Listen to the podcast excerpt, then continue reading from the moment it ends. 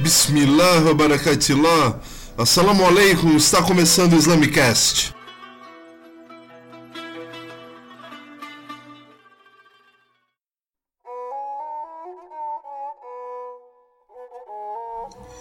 Assalamu alaikum, aqui é o Puncha, e hoje nós vamos falar sobre a conquista e a guerra e paz no Alcorão. É, nós temos na história islâmica é, registrado que o profeta Muhammad, que a paz e as bênçãos de Deus sejam com ele, teve que cumprir não só o papel de profeta, mas também o papel de líder de mili militar e chefe de Estado.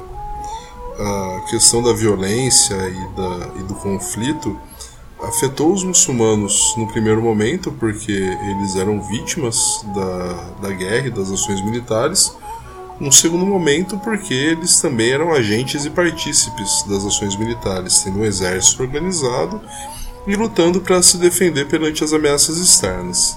Quando nós falamos sobre as guerras e é, as ações militares envolvendo o Islã, muitas vezes as pessoas usam a palavra jihad, o jihad, linguisticamente, ele significa esforço ou empenho, e de forma extremamente incorreta e com base em nada a não ser a fantasia das pessoas, é traduzido como Guerra Santa, que é um texto, termo que tem uma origem ocidental e se relaciona aos conflitos é, que são os conflitos intercristãos, entre os, entre os cristãos. Né?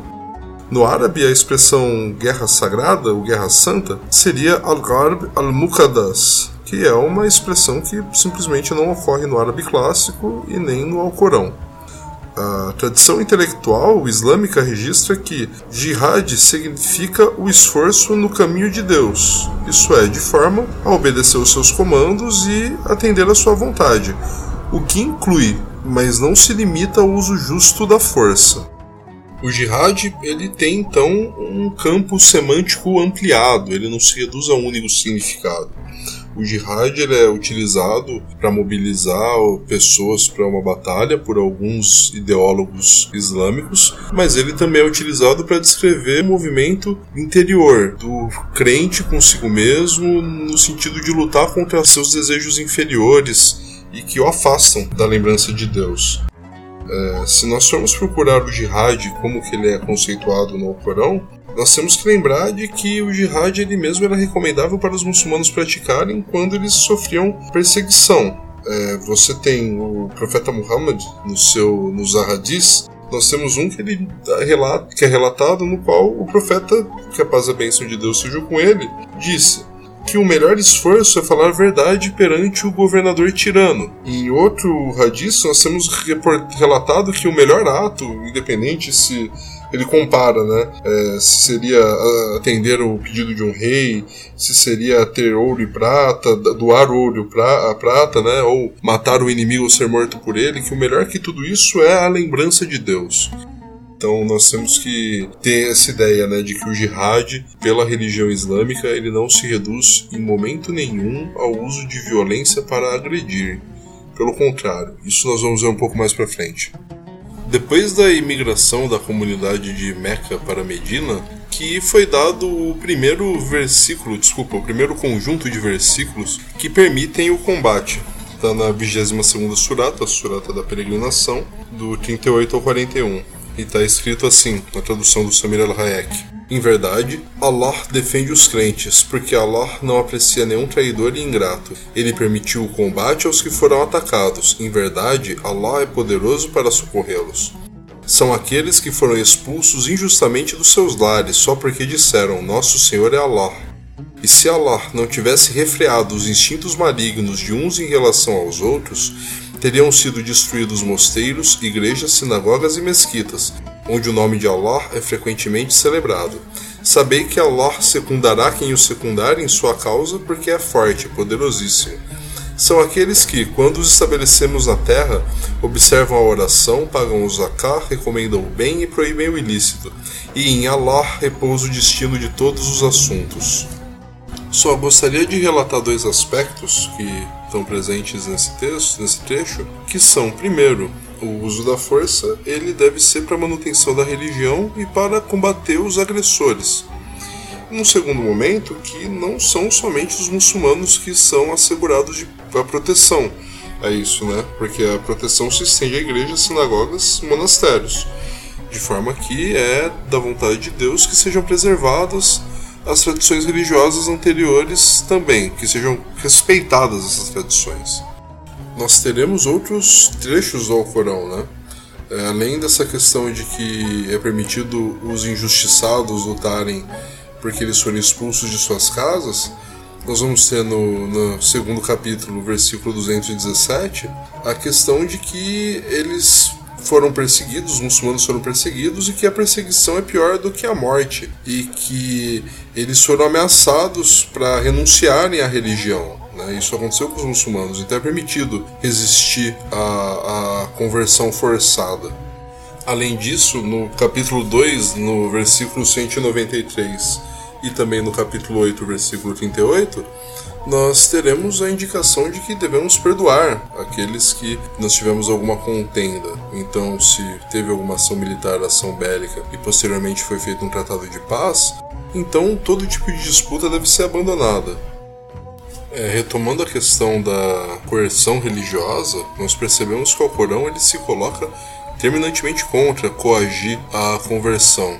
Nós temos um versículo 256 do segundo capítulo que diz: Não há imposição quanto à religião, porque já se destacou a verdade do erro. Esse versículo, para alguns sábios, ele foi revelado porque alguns dos muçulmanos, já em Medina, já não estavam em Meca, já não estavam sofrendo a perseguição que sofriam anteriormente, eles queriam converter os seus filhos do judaísmo ou do cristianismo para o Islã. Esse versículo veio para que, que isso não acontecesse, né? É porque uma vez que é Deus que vai trabalhar no coração da pessoa, que vai operar no coração e que essa correção externa vai pode até externamente a pessoa se comportar agir como muçulmana ou como muçulmano, mas internamente não. E o que importa nesse momento então é a, a adesão de coração e não a adesão pela, pela força, pela, pela imposição as pessoas não podem então ser forçadas a se tornarem muçulmanos. Isso é algo que já está colocado no Corão e que, por mais que alguns muçulmanos errem não considerando essa possibilidade de, de converter os outros à força, ela está bem claro para a maioria das, das tradições interpretativas de que não se faz isso, não se obriga alguém a ser muçulmano. Isso não é islâmico. Mas vocês devem estar pensando, né, ou considerando a questão de que existe o famoso versículo da espada, né, que diz que os muçulmanos devem perseguir e matar as pessoas. Bem, vamos ler o versículo da espada então para ter uma ideia do que está escrito. É o quinto versículo da nona sura, o arrependimento é o nome do capítulo. Mas, quando os meses sagrados houverem transcorrido, matai os idólatras onde quer que os acheis, capturai-os, acossai-os e espreitai-os. Bom, se você só lê até aqui o capítulo, se você só lê esse trecho do Alcorão, você vai ficar com a sua fantasia a mil, pensando que o muçulmano pode então fazer o tipo de violência né, contra os outros. Mas vamos continuar lendo? Porém, caso se arrependam, observem a oração e paguem o zakat, abri-lhes o caminho, sabei que Allah é indulgente, misericordiosíssimo. Ou seja, se os agressores dos idólatras se arrependerem, eles devem ser perdoados. Também isso deve ser ressaltado que o versículo imediatamente anterior a esse fala sobre o ajuste, o pacto com os idólatras, e que se esse pacto for rompido, então que os muçulmanos teriam então a liberdade de lutar contra eles. Então nós podemos entender que os muçulmanos têm a liberdade de matar aqueles que traíram os muçulmanos e a situação não é uma traição no sentido é, foi feita uma conversa, foi feito um diálogo na comunidade e de repente aquele grupo resolveu trair os muçulmanos. Não, isso está falando uma situação de guerra, está falando uma situação de combate. Então nós temos uma, essa, essa permissão. Na sequência, no sexto versículo, nós vamos ter logo depois desse capítulo, desse, desse versículo da espada, que as pessoas costumam citar temerosas, nós vamos ter se algum dos idólatras procurar a tua proteção, ampara-o para que escute a palavra de Allah, então escolta-o até que chegue ao seu lar, porque os idólatras são ignorantes. Ou seja, é, você tem que então aceitar o idólatra que está pedindo abrigo, está pedindo proteção. Você não pode matá-lo. E também não está escrito que é para você converter ele ao Islã. Você tem que passar a mensagem do Islã, como eu estou fazendo nesse programa, como as pessoas fazem em outros contextos, mas obrigar a ser muçulmano, não, isso não, isso não está relatado aqui.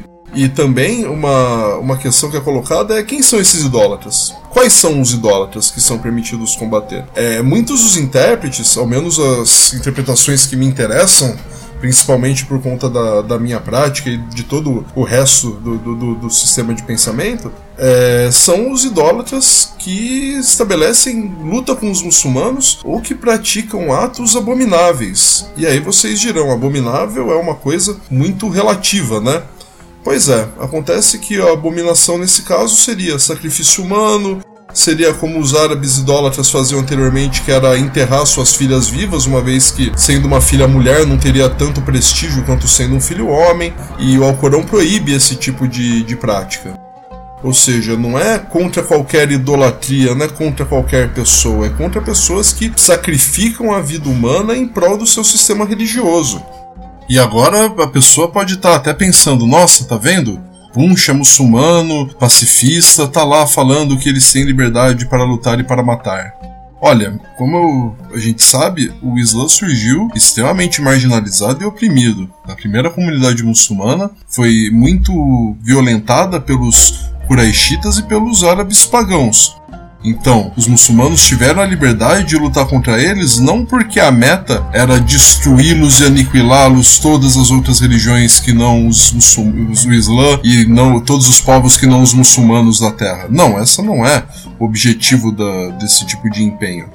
O objetivo dessa permissão para que as pessoas muçulmanas possam lutar vem também de estabelecer um território seguro para a prática e para a vivência da religião do Islã. Então isso não é uma ação tão diferente de todo e qualquer povo civilizado que busca estabelecer um espaço de convívio e prática da, das suas ações que não seja comprometido pela invasão do território inimigo, né? Invasão pelos inimigos. E isso os muçulmanos tiveram a possibilidade de fazer. Mas aí também nós vamos. As pessoas vão dizer: olha, mas está dizendo que pode lutar contra os idólatras, então eles não acreditam nas mesmas coisas que a gente, eles podem ser combatidos. Talvez essa interpretação de matar os idólatras pudesse surgir dessa leitura isolada do versículo da espada, mas para isso nós teríamos que descontar mais de uma centena de versículos que convidam para a vivência em paz e evitar a luta contra os pagãos. Todas essas questões relativas à agressão precisam ser contextualizadas em relação ao restante da mensagem. Nós temos na Surat al-Baqarah, capítulo 2, versículo 190, que Combatei pela causa de Deus aqueles que vos combatem. Porém, não pratiqueis agressão, porque Deus não estima os agressores. Matai-os onde quer que, que os encontreis e expulsai-os de onde vos expulsaram, porque a perseguição é mais grave do que o homicídio. Ou seja, você tem então é, é, essa questão de que os muçulmanos eles não podem agredir, eles não podem ser agressores, eles não podem iniciar uma contenda com o objetivo de, de ter o ganho terreno, né? enfim. A guerra preventiva, você atacar um exército que está se locomovendo na direção do, da sua cidade ou acampamento, isso é possível, né?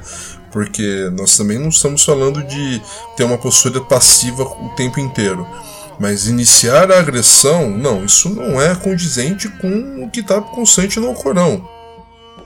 Você tem essa, essa perspectiva então também de que a perseguição é mais leve do que o homicídio, ou seja, não pode ocorrer a opressão por conta de questões sociais, políticas, religiosas. A pessoa não pode ser oprimida, por exemplo, porque é mulher.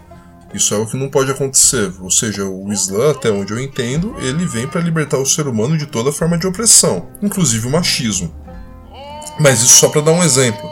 Né? Retornando à questão da guerra, nós vamos ter na Surat Al-Anam, no, no versículo 151, não tireis a vida que Allah tornou sagrada.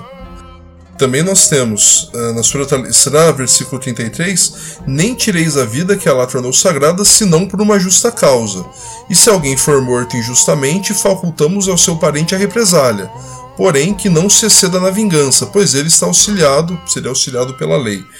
Então, tem até a precaução de, para que o muçulmano não erre, o aviso de que não deve errar, né, não deve fazer essa injustiça. Você tem outro trecho do Alcorão também que diz que quem mata uma pessoa inocente é como se tivesse matado toda a humanidade. Ou seja, nós não temos um convite à beligerância desenfreada. Pelo contrário, essas as normas para a guerra elas precisavam ser estabelecidas, uma vez que os muçulmanos, quando eles saíram da situação de, de submissão, de, domina de serem dominados, para uma situação na qual eles detinham poder, eles tiveram que receber a orientação de Allah quanto a conduzir os assuntos, inclusive da guerra. A ideia de, de guerra no Islã também perpassa uma série de valores que são presentes nos ahadices, nas narrativas do profeta Muhammad, que a paz e as bênçãos de Deus sejam com ele. Em relação aos ahadices, nós temos é, uma situação na qual o profeta, que a paz e as bênçãos de Deus sejam com ele, quando ele enviou o seu exército para o combate, ele disse: Vá em nome de Deus, lute no caminho de Deus contra aqueles que descreem em Deus. Não ajam de forma brutal, não excedam os limites, não mutilem, não mate crianças e, e, e ermitões. Né? Depois da batalha, uma pessoa, uma mulher que havia sido morta, né, estava caída no chão, e o profeta disse: Ela não era uma das pessoas que você deveria, vocês deveriam lutar. Em outra narração, o profeta, que a paz e a de Deus seja com ele, disse: Não mate as pessoas fracas, idosas, crianças pequenas ou mulheres. Né? Não porque a mulher não possa ocupar um lugar no exército, porque isso nós tivemos também na história islâmica mulheres liderando exércitos e mulheres comandando tropas e lutando no campo de batalha. Mas enfim, né, não era a, a maioria nem a regra na época. Ainda não é hoje, de toda forma. É, em relação também ao exemplo dos colegas do profeta, o Abu Bakr as-Sadiq, que Deus seja satisfeito com ele, que foi o primeiro califa logo depois que o profeta é, morreu, isso na tradição sunita, ele teria dado a instrução para o seu exército: Eu instruo vocês em dez assuntos. Não mate as mulheres, as crianças, os idosos ou os enfermos não corte as árvores frutíferas, não destrua uma cidade, não mate as ovelhas ou camelos, exceto, exceto para o propósito de alimentação, não queime as árvores que estão com frutos ou é, inunde a região que elas estão, e não roube é, do, do, moti, do butim e nem sejam covardes. Nós temos também um do Hassan al-Basri que ele descreve algumas violações da guerra, né? Dentre elas nós temos a violação, a imposição da sede, o assassinato de mulheres, crianças e idosos, aplicar o julgamento por si mesmo, ou seja, não, não aplicar o julgamento com, uma corte, né, para fazer essa punição. É, não lutar contra aqueles que não estão lutando, não matar monges ermitões, não queimar árvores, não matar os animais, Pois, é, nós estamos falando do primeiro califa e de uma pessoa da segunda geração, que viveram diretamente com o profeta, que a paz e bênçãos de Deus sejam com ele. Se nós lembrarmos como foi a ocupação de Jerusalém por Uthman, nós saberemos que os muçulmanos eles simplesmente respeitaram as pessoas que estavam na cidade, permitiram que elas saíram, saíssem, não estabeleceram contenda. Uthman ele chamou os judeus para voltarem para a cidade, ou seja, também não é uma questão de que a conquista do território ela obedece à norma dos muçulmanos e somente beneficia os muçulmanos. Não, ela beneficia também os não muçulmanos. Como só fazendo uma uma referência, então, como vocês podem ver, a guerra no Islã, a norma para o combate, ela não somente visa o respeito por aqueles que não estão envolvidos no combate, mas também o respeito com o meio ambiente, que é uma coisa que simplesmente é descart... foi descartada, uma parte de uma ética de guerra que foi descartada durante séculos. Não existia essa preocupação do que fazer com o ambiente. Apesar de hoje nós termos regulamentações internacionais que proíbem esse tipo de prática destruidora do, do ambiente, ainda assim nós temos as guerras predando a natureza. Assim, observadores contemporâneos podem até querer julgar a moralidade né, do, do uso da força que o Alcorão e que o Islã acaba sugerindo né, para o muçulmano. Mas a gente tem que pensar que foi somente no século XX que nós começamos a ter algumas regulamentações. O princípio, os princípios de Nuremberg, a Carta das Nações Unidas, as convenções de Gênova, né, lançaram o fundamento de uma lei internacional, mas nós temos os muçulmanos já com um código de conduta para uma guerra justa há mais de mil anos. É, Jesus, que a paz esteja com ele, não trouxe uma regulamentação de como proceder a esse tipo de evento, como proceder quando a comunidade está em guerra. Assim, se nós desconsiderarmos a revelação do Islã, o que nós vamos ter enquanto medida para a guerra ou orientações para o combate será aquilo constante no Antigo Testamento. É, isso foi só uma questão de evidenciar a historicidade, né, de como a última mensagem de Allah ela vem para rever as outras mensagens daquilo que foi colocado anteriormente. Eu sugiro para quem tiver alguma dúvida quanto a isso que pesquise como que se deve, como que se permite fazer a guerra de acordo com Deuteronômio. Isso não é, por favor, isso não é uma crítica dizendo que o sistema dos irmãos judeus é menor e, e não serve para eles. Não, por favor, é, é só um indicativo de que o Islã ele traz um aperfeiçoamento da mensagem de Deus no sentido em que esclarece aquilo que seria efetivamente o que deve ser realizado para cumprir a vontade de Deus.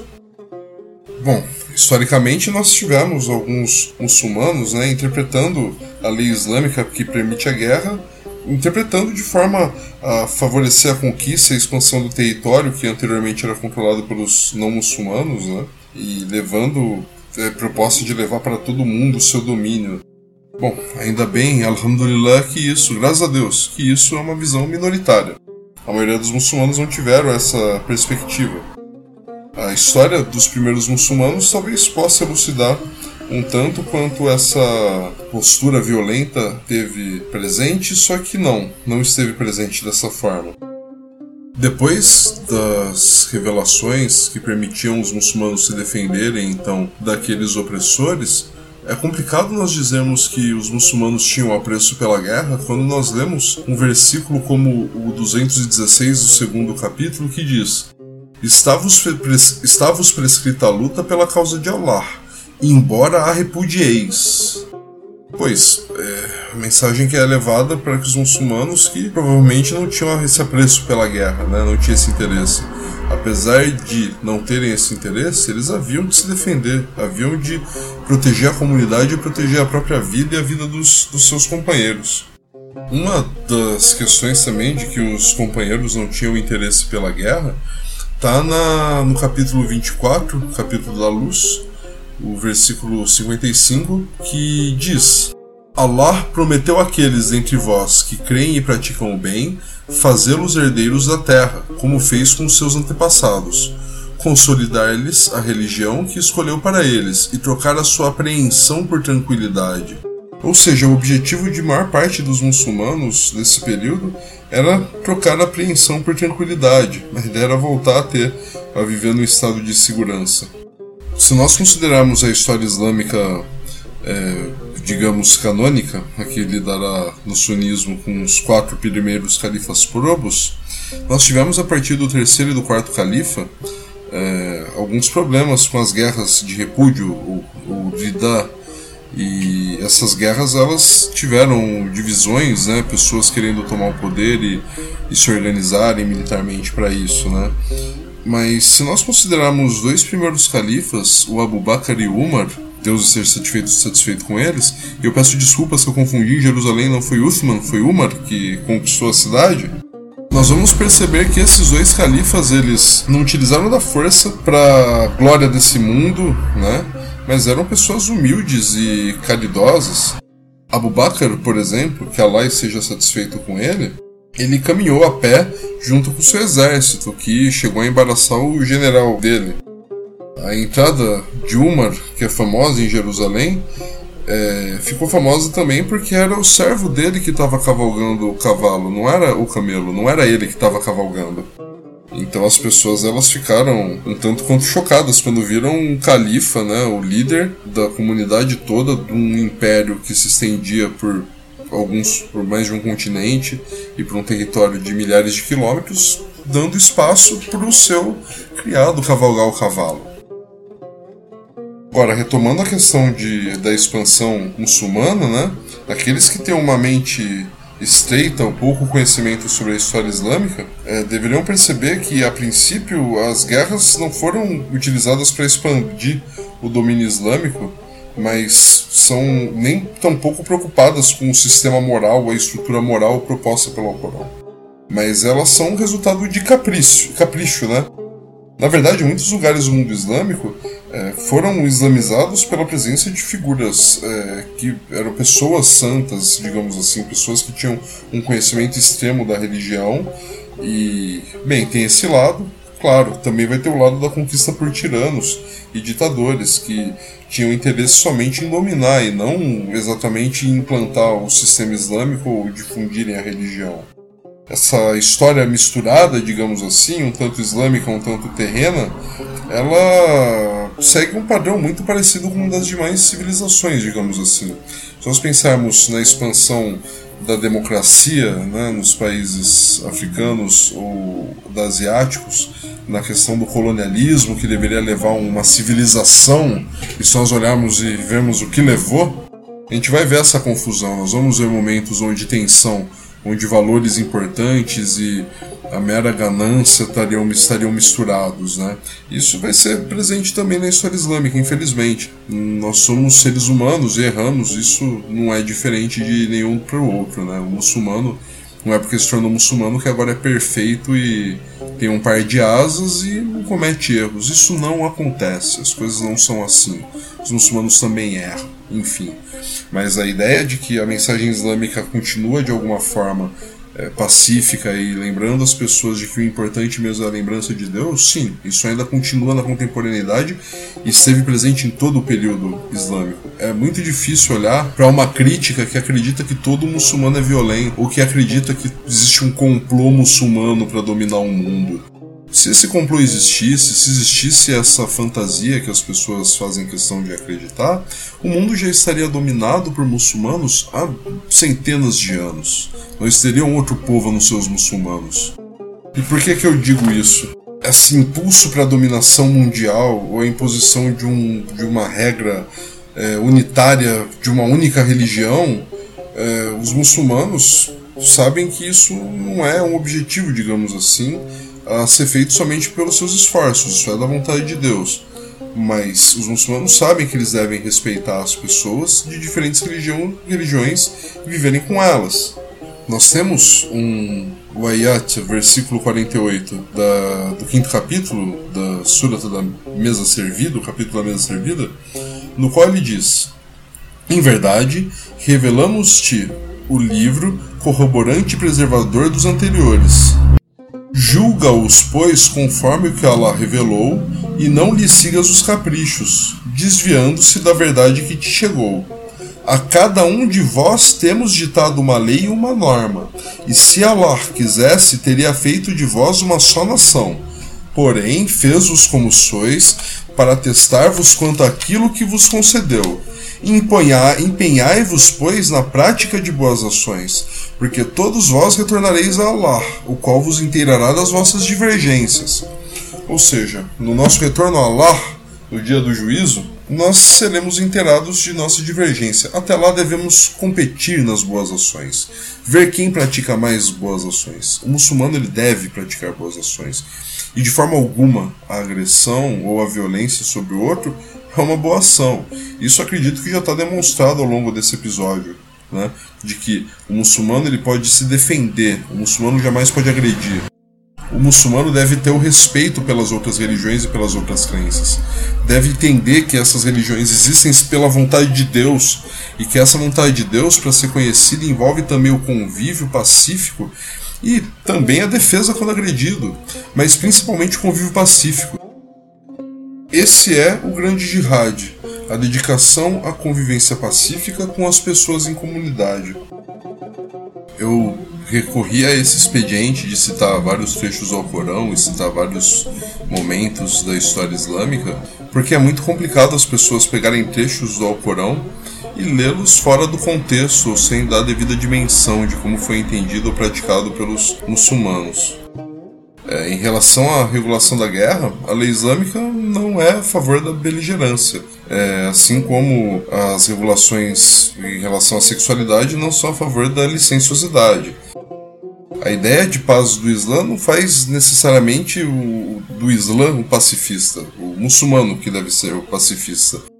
Então, uma, um entendimento próprio, né, adequado da mensagem levaria a evitar os extremos de ver o Islã como uma religião é, inerentemente guerreira ou tentar colocar o Islã como uma religião quietista ou monástica, ou digamos assim, ou ascética, no qual as pessoas não podem em momento algum se defender, mas devem submeter-se aos invasores ou aos agressores. Não, de modo algum. A ideia de harmonia que o Islã propõe, ela se baseia na justiça em toda a sua extensão possível.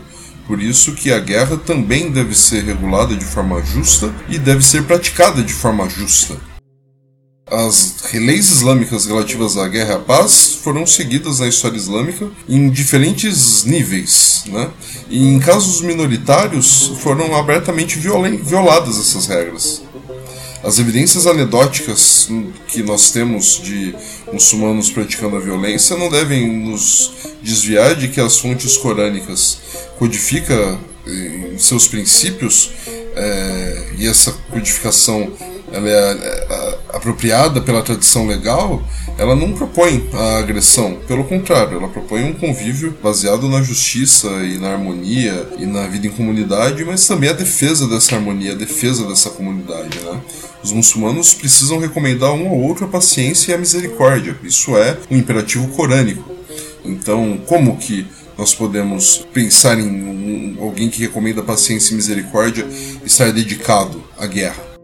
Na verdade, o Alcorão inclusive diz que são os nossos opositores aqueles que não recomendam a paciência e a misericórdia. Isso está na, na Surata da cidade, no capítulo da cidade, Surat al-Balad. Você tem isso, que os que não recomendam a paciência e a misericórdia são os que estão do outro lado. Então, como que nós podemos entender quem não recomenda a paciência e a misericórdia? Quem recomenda a intolerância? Quem recomenda a falta de clemência? Quem recomenda a punição injusta? Esses são os, os, inimigos, os opositores. E esses acreditam que muçulmanos, cristãos, judeus, ateus, budistas, umbandistas, nenhum de nós queremos ver essas pessoas tendo sucesso. Nenhum de nós espera que aquele que não recomenda paciência, que não recomenda misericórdia, seja bem sucedido na sua recomendação. Nós esperamos que quem recomenda a violência e quem recomenda a injustiça, nós recomendamos que essas pessoas falhem nós esperamos que elas falhem. E se nós precisarmos ser a pedra no qual essas pessoas vão tropeçar, se Deus quiser, nós vamos impedir a injustiça de acontecer no mundo. Infelizmente, os muçulmanos também praticam injustiças, mas isso é um problema dos muçulmanos, isso não é um problema do Islã. Considerando as fontes corânicas, como eu procurei considerar nesse episódio, espero ter demonstrado que a ideia de agredir não é uma ideia islâmica, a ideia de defender é. A maioria dos juristas muçulmanos conceberam que os objetivos fundamentais da lei islâmica é a manutenção e a proteção da vida, da religião, de uma mente sã, da dignidade. E nessa visão existiriam direitos indispensáveis que os, que os indivíduos necessitam para continuarem vivendo em uma sociedade justa. Como parte da lei islâmica, as normas que governam o uso da força e dirige tal uso da força seguem os mesmos princípios que eu acabei de elencar. Esses princípios proíbem os muçulmanos de cometer agressões brutais, é, sendo agredindo de forma covarde as pessoas indefesas, de forma que possa proteger e preservar esses direitos fundamentais. A lei islâmica, então, ela vai propor que os esforços, que se, quaisquer que sejam, sejam os em tempos de paz ou em tempos de guerra, sejam para o estabelecimento da justiça, para a proteção dos inocentes e para a aceitação das outras religiões. Isso, digamos, é o mínimo que nós podemos esperar de qualquer lei quando ela vai lidar com o assunto da guerra. Então, também finalizando esse episódio, Espero ter demonstrado que muitas concepções humanistas do como lidar com as pessoas, mesmo em tempos de violência, foram trazidas pelo Islã, trazidas pela mensagem de Allah. Também gostaria de pedir desculpa pela extensão do programa, mas considerando o assunto e considerando a quantidade de confusões, eu tentei preparar da melhor forma que eu pude e espero que tenha esclarecido algumas coisas relativamente à guerra e principalmente, mais que eu posso fazer, dizer da minha concepção. O muçulmano, na minha perspectiva, ele é um pacifista, ele não deve, em momento algum, agredir, ele deve se esforçar para praticar a justiça e a harmonia numa sociedade. Como vocês podem perceber, esse é o mínimo que uma pessoa comum pode desejar ou procure praticar para viver num, num, determinado grupo, né? É, mais uma vez, peço desculpas por quaisquer inexatidões do que eu estiver falando. Todos os erros que tiver cometido aqui são de inteira responsabilidade minha. Peço que continuem pesquisando e, se continuarem pesquisando, precisarem de alguma referência bibliográfica quanto à guerra no Islã, é só pedir que a gente pode trocar uma ideia. Aí tem o Twitter e tem também os comentários aqui no SoundCloud. Muitíssimo obrigado por escutar e pela sua paciência. Tenha uma excelente semana. Que a paz de Deus esteja com vocês e até o próximo programa.